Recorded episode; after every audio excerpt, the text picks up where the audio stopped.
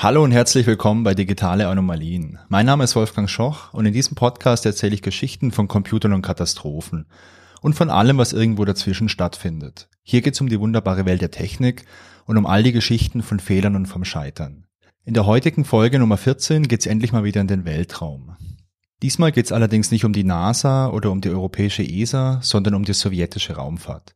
Genauer gesagt um das sowjetische Mars-Programm. Die Sowjetunion hat damals schon in den 1960er Jahren ihre ersten Mars-Missionen gestartet und es gab in dem damaligen Mars-Programm insgesamt sieben Mars-Sonden, die allerdings alle nicht den Mars erreicht haben. Dann gab es in den 70er Jahren nochmal ein zweites Mars-Programm von der Sowjetunion, wieder mit sieben Sonden und davon erreichten damals nur drei Stück den Mars. Und nach dem zweiten Mars-Programm hat sich die Sowjetunion damals erstmal auf die Erforschung von der Venus konzentriert und den Mars einfach mal ein bisschen links liegen lassen. In den 80ern wollte man dann allerdings wieder zurück zum Mars und genauer gesagt zum Marsmond Phobos. Die eigentliche Mission war damals eine Kooperation von der Sowjetunion und 14 weiteren Nationen. Unter anderem war da Schweden beteiligt, die Schweiz, Österreich, Frankreich, Westdeutschland und auch die USA. Die USA haben damals nämlich ihr Deep Space Network bereitgestellt für das Tracking von der Sonde. Das Deep Space Network der NASA, das ist ein weltumspannendes Netz, mit dem man eben Raumfähren, Raumsonden etc. tracken kann. Aktuell besteht es aus drei Stationen. Eine, die steht in Kalifornien in der Mojave-Wüste, eine in Madrid und eine in Canberra in Australien. Und ähm, damit kann man eben, weil die halt gleichmäßig verteilt sind auf der Erde, kann man halt trotz der Erdrotation kontinuierlich irgendwie so eine Raumsonde tracken. Das Ziel der Mission, das war ja der Marsmond Phobos und nicht der Mars direkt. Grund dafür war sicherlich auch die politische Situation damals. Wir befinden uns ja Ende der 1980er Jahre, also im Jahr 88. Da war alles noch ein bisschen angespannt und man munkelt, dass die Sowjetunion einfach nicht direkt mit den USA konkurrieren wollte. Also die USA, die hatten ja auch schon Mars-Missionen und man wollte sich einfach nicht da direkt vergleichbar machen. So, hey, schaut mal, bei der USA-Mission hat das so und so gut funktioniert und die Sowjet-Mission, die war da vielleicht jetzt ein bisschen schlechter, wie man das auch immer irgendwie messen möchte. Deswegen fiel damals die Wahl auf Phobos. Die Mission selbst, die hatte verschiedene Ziele. Zum einen wollte man den interplanetaren Raum studieren. Dann wollte man auf dem Flug zum Mars ähm, Sonnenbeobachtungen durchführen. Vor Ort wollte man dann das Plasma in der Umgebung vom Mars untersuchen. Man wollte Atmosphären- und Oberflächenuntersuchungen durchführen. Und man wollte natürlich auch die Oberflächenzusammensetzung vom Marsmond Phobos untersuchen. Dafür gab es auch einen Lander, den äh, Phobos 1 dann absetzen sollte, um äh, die Oberfläche zu untersuchen. Das Gewicht von Phobos 1, das betrug damals 6200 Kilo und zum damaligen Zeitpunkt war das das größte interplanetarische Raumschiff, das jemals gestartet wurde. Die Flugdauer zum Mars, die wurde mit 200 Tagen geplant und man hatte auch vor, zwei Kurskorrekturen durchzuführen. Die erste irgendwann mal zwischen dem Tag 7 und 20 und die zweite irgendwann mal zwischen Tag 185 und 193. Die beiden Kurskorrekturen, die waren notwendig, um einfach gegebenenfalls Ungenauigkeiten, mit denen man immer rechnete, zu korrigieren. Denn äh, wenn die Sonde startet, dann kann es irgendwelche Ungenauigkeiten geben. Man kann nicht alles berechnen. Dann gibt es während des Fluges Ungenauigkeiten, beispielsweise Sonnendruck, also der Sonnenwind, der übt ja eine Kraft auf so eine Sonde aus. Das führt dazu bei der extrem langen Distanz, dass vielleicht ein bisschen was abweicht. Und deswegen hatte man auch fest diese beiden Kurskorrekturen geplant. Die Sonde selbst, die sollte sich dann dem Mars und dem Marsmond Phobos nähern, dort eine Umlaufbahn einnehmen, den Lander auf Phobos absetzen, damit der eine Langzeituntersuchung des Mondes durchführen kann. Und danach sollte die Sonde Phobos 1 noch ähm, weiterhin die Oberfläche und die Atmosphäre vom Mars beobachten. Es gab damals übrigens noch eine zweite Sonde, und zwar die Schwestersonde Phobos 2. Die hatte eine ganz ähnliche Mission, auch einen Lander an Bord. Und die sollte zwei Wochen später starten und äh, ebenfalls den Mars und den Marsmond Phobos beobachten. Start von Phobos 1 war dann am 7. Juli 1988 vom Raumhafen Baikonur durch eine Proton-Rakete.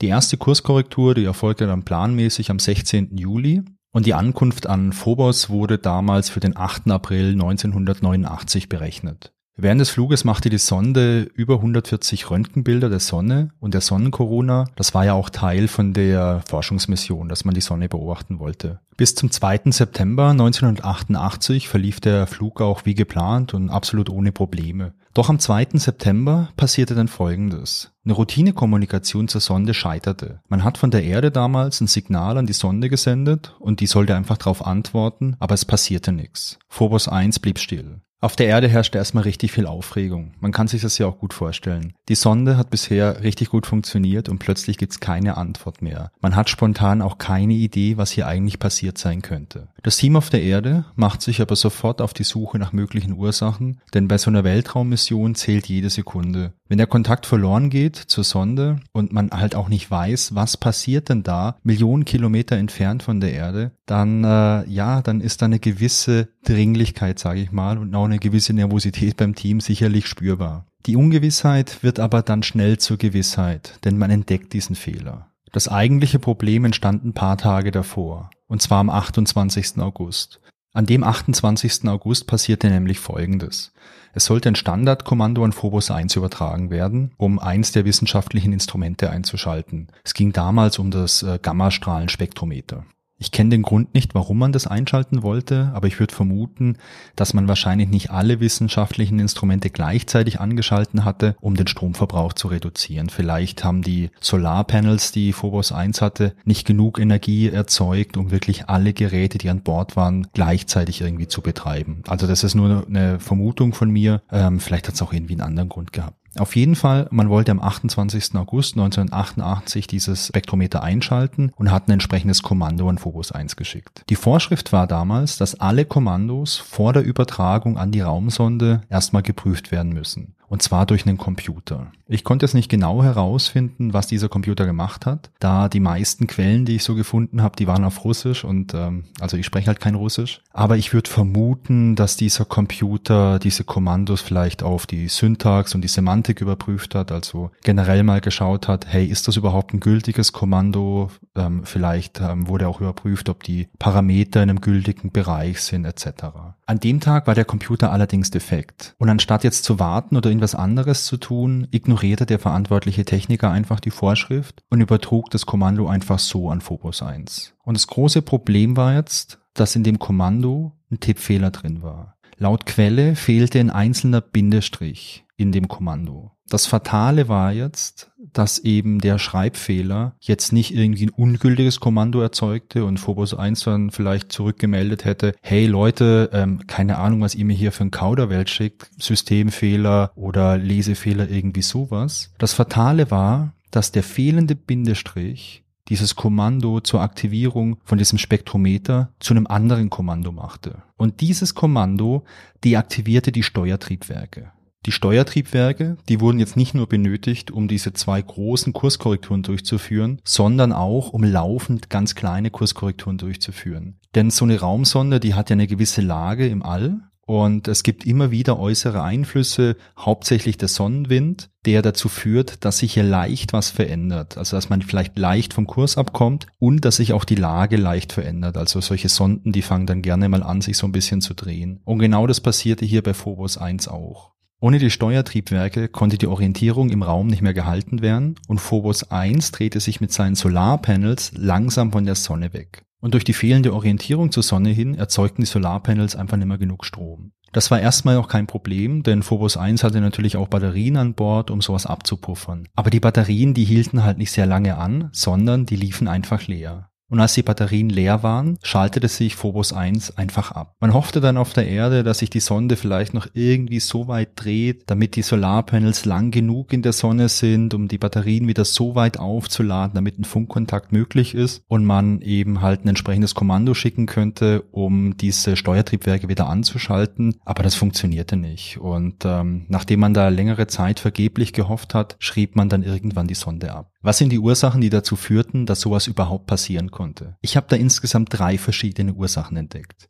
Eine Ursache, die es damals gab, das waren Streitereien über die Verantwortlichkeit der Mission. Und zwar zwischen Moskau und Jevpadroja, ich hoffe, ich habe es richtig ausgesprochen, Jevpadroja liegt auf der Halbinsel Krim. Die beiden Parteien, die stritten sich über die Kontrolle der Mission. Es gab in Moskau und in Jevpadroja jeweils eine Bodenkontrollstation und jeder wollte halt hier die ganze Verantwortung haben. Am Schluss gewann Moskau den Streit über die Verantwortung, allerdings bekam Jevpadroja die Verantwortung darüber wie ein Kompromiss. Letztendlich lag dann aber die Verantwortung bei einer einzelnen Person und diesem Computer, der alle Kommandos nochmal irgendwie validierte, bevor die dann an die äh, Sonde geschickt wurden.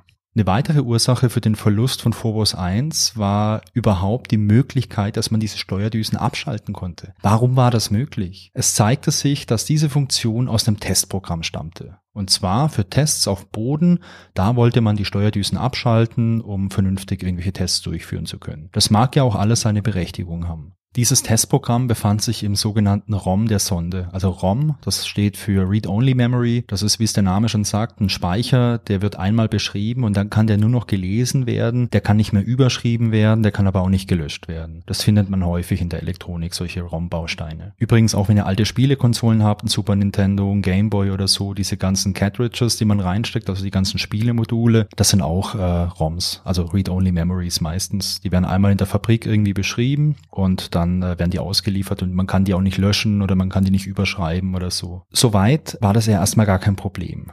Und der Plan damals war auch, hey, vor dem Start von Phobos 1 entfernen wir dieses Programm wieder aus dem Speicher, damit ja nichts passieren kann. Weil man war sich damals schon bewusst in diesem Ingenieursteam, dass es vielleicht nicht so gut ist, wenn es an Bord des, äh, der Raumsonde ein Programm gibt, mit dem man auf einmal die kompletten Steuerdüsen abschalten kann. Jetzt ist es so, ich habe aus den Unterlagen, die ich gelesen habe, entnommen, dass man dafür den kompletten Computer hätte austauschen müssen. Also es hat nicht gereicht, irgendwie so ein Computerchip, auf dem die ganzen Daten sind, rauszuziehen, neuen rein einzustecken ohne das Programm. Das war irgendwie alles so fest verbaut, dass der ganze Computer hätte getauscht werden müssen. Und anscheinend war das richtig viel Arbeit. Kurz vor dem Start gab es dann plötzlich viel Zeitdruck, denn das Zeitfenster wurde immer kleiner. Wenn man jetzt von der Erde zum Mars fliegen möchte, kann man das nicht jeden Tag machen, sondern es gibt so Zeitfenster, in denen ist der Abstand zwischen Mars und Erde relativ gering, sodass man ohne extrem viel Treibstoff und ohne eine extrem lange Reisezeit den Mars erreichen kann. Und so ein Zeitfenster wollte man eben 1988 auch einhalten. Und aufgrund von dem Zeitdruck hat man sich dann dafür entschieden, den Computer nicht mehr auszutauschen und das Programm da einfach drin zu lassen. Ja, und die letzte Ursache, die ich hier sehe, ist einfach ein schlechtes Design. Es kann nicht sein, dass ein einzelner Tippfehler und in dem Fall ein vergessener Bindestrich dazu führt, dass statt einem ganz alltäglichen Kommando plötzlich ein Testprogramm ausgeführt wird, das wirklich Dinge tut, die nicht ins All gehören. Es gab 1988 ja auch schon das Prinzip von höheren Programmiersprachen und man, man wusste ja da auch schon irgendwie, was man alles tun kann. Es, es wurde damals 88, ich glaube, Pascal entwickelt, C gab es damals auch schon. Also das Prinzip, dass man was Menschenlesbares schreibt und dann durch einen Compiler das Ganze übersetzt wird, das gab es damals ja auch schon. Ich weiß nicht, wie diese Kommandos aussahen und ich weiß auch nicht, wie man das genau getan hat, aber sich jetzt nur darauf zu verlassen, dass die Leute schon wissen, was sie tun, und man ja noch diesen Computer hat, der die Kommandos irgendwie überprüft, ist ein bisschen wenig, finde ich. Also das ist ein bisschen viel Vertrauen darauf, dass ja, wird schon nichts passieren. Vor allem, wenn man ja weiß, dass an Bord von der Sonde noch ein fatales Testprogramm schlummert, das wirklich, wenn es aktiviert wird, große Probleme machen könnte. Gerade dann muss man doch wirklich alle Register ziehen, dass genau das nicht passiert. Wenn ich genau weiß, es gibt diesen einen Befehl, den darf ich auf gar keinen Fall ausführen, ja, dann, dann muss ich vielleicht meine Bodenkontrollstation so umbauen, dass alle Kommandos, die an meine Raumsonde geschickt werden, nochmal direkt bevor die gesendet werden, überprüft werden. Und zwar jetzt nicht durch einen extra Computer, wo ich mal Kommandos reinstecke, dass die irgendwie validiert werden. Ich muss das doch wirklich unumgehbar einbauen, damit da nichts passieren kann. Und das verstehe ich nicht. Fazit von der Geschichte. Hier zeigt sich auch wieder, dass Fehler wie so oft ein fatales Zusammenspiel aus ganz unterschiedlichen Dingen sind.